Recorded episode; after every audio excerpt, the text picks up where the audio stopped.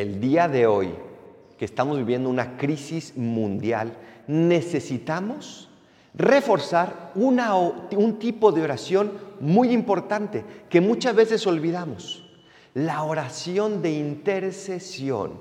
Es oración de quien, como quien dice, se pone entre Dios y el necesitado. Es oración que el día de hoy hace Jeremías en una situación muy semejante, donde ellos sentían que Dios los había abandonado, donde ellos sentían que no había curación, que no sabían a dónde ir, donde había muertos, había tristeza, había desconcierto.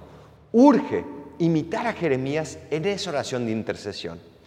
Y para hacer una buena oración de intercesión se necesitan tres características. La primera característica es la compasión, lo que también se puede llamar a nivel más humano empatía.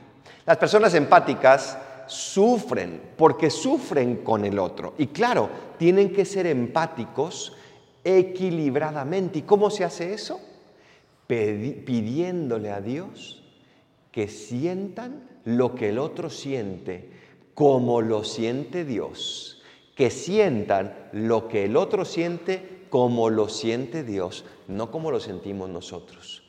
Pero necesitamos esa empatía y esa compasión para sufrirnos con el prójimo, de tal manera que demos el paso a interceder por él, a pedirle a Dios por él. Segunda característica, una persona que hace oración de intercesión tiene que ser humilde. Tiene que reconocer que él mismo, que ella misma, tiene pecados, tiene errores, tiene necesidades. Tiene que reconocer que no puede estar solo ni sola, ni puede con todo solo ni sola. Tiene que reconocer a fin de cuentas que Dios es el único que puede. Tiene que reconocer que sin Dios no se puede. Nada, dice la palabra de Dios, sin Dios nada es posible y con Dios todo es posible.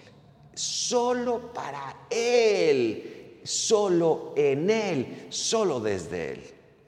Y tercera y última característica para una persona que quiere y que hace una buena oración de intercesión, tiene que saber que ella o él es sacerdote, es otro Cristo, porque todos los bautizados son otros Cristos y por eso puede interceder, por eso puede pedirle a Dios gracias para alguien más necesitado.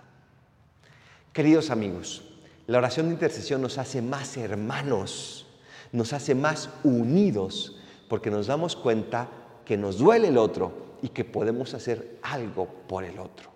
Hagamos muchísima oración de intercesión en este tiempo tan difícil y también durante toda nuestra vida. Así sea.